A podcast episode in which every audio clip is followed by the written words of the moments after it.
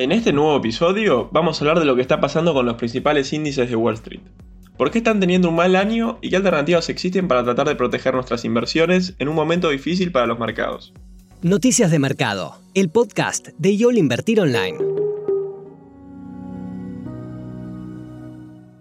Después de lo que había sido un 2021 con rendimientos sobresalientes, el mercado parece haber dado un giro drástico en 2022, y ahora la volatilidad ha ganado mucho protagonismo en los principales selectivos de Nueva York. Lo cierto es que existen varios motivos detrás de este impulso bajista que se ha visto en los mercados. El primero de todos, y quizás el más relevante para lo que es el mercado financiero, tiene que ver con el inicio de una postura más agresiva por parte de la Reserva Federal. Debido a los elevados niveles de inflación que tiene la economía norteamericana, el titular de la Fed, Jerome Powell, respaldó un alza de las tasas de interés para el próximo mes y expresó su apoyo a una política monetaria más agresiva para tratar de frenar la suba de precios en Estados Unidos. En el marco de las reuniones de primavera del FMI, el funcionario adelantó que un aumento de 50 puntos básicos será algo que estará sobre la mesa en la reunión que mantenga el Banco Central en el mes de mayo. Es importante recordar que, en la última reunión de la Fed, ya habían comenzado a subir los tipos de interés, algo que no sucedía desde diciembre de 2018. Por si esto fuera poco, algunos funcionarios de la entidad consideran que el Banco Central debería ser aún más agresivo si es que busca contener la inflación con éxito.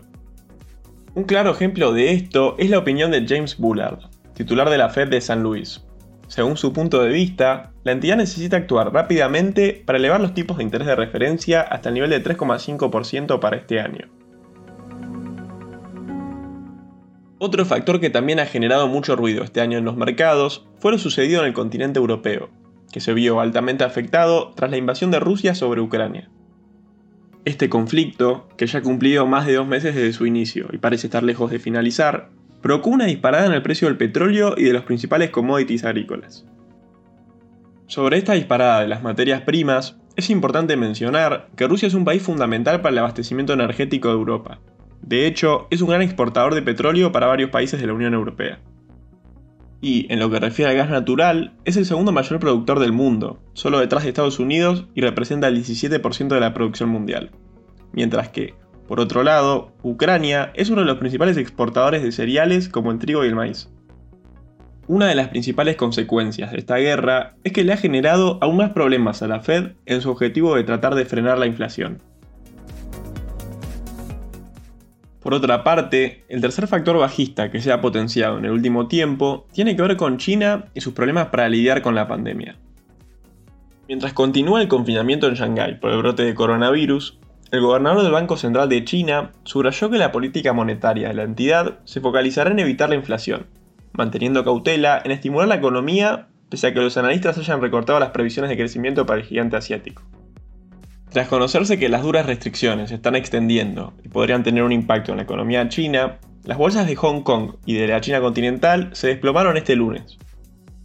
Por su parte, el índice bursátil de Hang Seng se desplomó un 3,85%, mientras que el índice compuesto de Shanghai se hundió un 5,13%. Mientras tanto, el yuan chino se despreció hasta su nivel más bajo desde abril de 2021. Teniendo en cuenta todo esto, es entendible que el sentimiento del mercado haya cambiado considerablemente, y que en estos momentos los retornos del año sean negativos. A pesar de que algún inversor con un perfil agresivo se tiente del gran descuento que han tenido varias acciones de algunas compañías, la mejor idea sería esperar a que el panorama se estabilice un poco. Por más que los precios hayan caído, es imposible saber el momento exacto en el cual terminará la tendencia bajista, que ya lleva prácticamente 4 meses. Ahora bien, para las personas que sigan interesadas en invertir en este contexto volátil, lo cierto es que hay algunos sectores de la economía estadounidense que han performado considerablemente mejor que la media del mercado. Es por esto que desde el equipo de research de Yol Invertir Online se publicó un informe recientemente en el que se explica cómo se puede replicar algunos ETFs que resultan atractivos en este momento, pero que no se encuentran disponibles en el mercado local. Entre algunos de esos activos a replicar, se destaca un ETF de empresas de baja volatilidad, uno de empresas que otorgan altos dividendos y uno que sigue a compañías del sector de consumo básico. Para encontrar el reporte mencionado, pueden entrar a la página web de Invertir Online y visitar la sección de Research. Sin embargo, en este episodio aprovecharemos para comentar tres CDRs que estén vinculados con las premisas anteriores. Dentro de las empresas de baja volatilidad, Home Depot es una alternativa interesante. La compañía relacionada con artículos para el hogar posee algunos factores que la vuelven atractiva.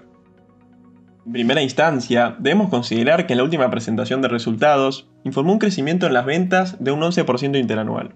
A su vez, también logró superar las expectativas del mercado, tanto en lo que refiere a ingresos como a beneficio por acción.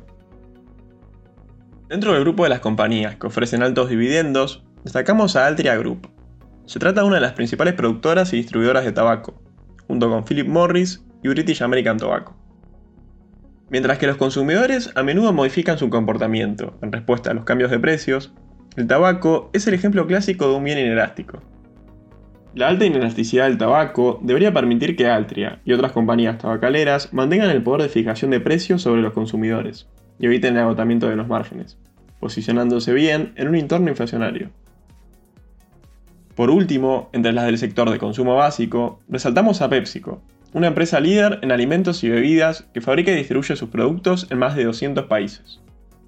Los productos alimenticios que fabrica PepsiCo incluyen papas fritas, cereales, jugos, bebidas deportivas y agua embotellada entre los principales.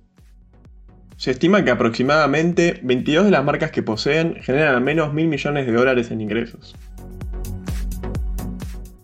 Para los oyentes que quieran saber más alternativas de inversión de cara a los próximos meses, recomendamos que vean los portafolios sugeridos de Argentina y Estados Unidos, que se encuentran disponibles en la página web en la sección de Research. Y así terminamos este tip de inversión de YOL Invertir Online. Recuerden compartir el episodio si les gustó y les sirvió, y sigan atentos en Spotify para no perderse ningún contenido. Nos encontramos el próximo martes. Te esperamos en la próxima edición de Noticias de Mercado, el podcast de YOL Invertir Online. Para más información visita nuestro sitio www.invertironline.com y encontrarnos en nuestras redes sociales.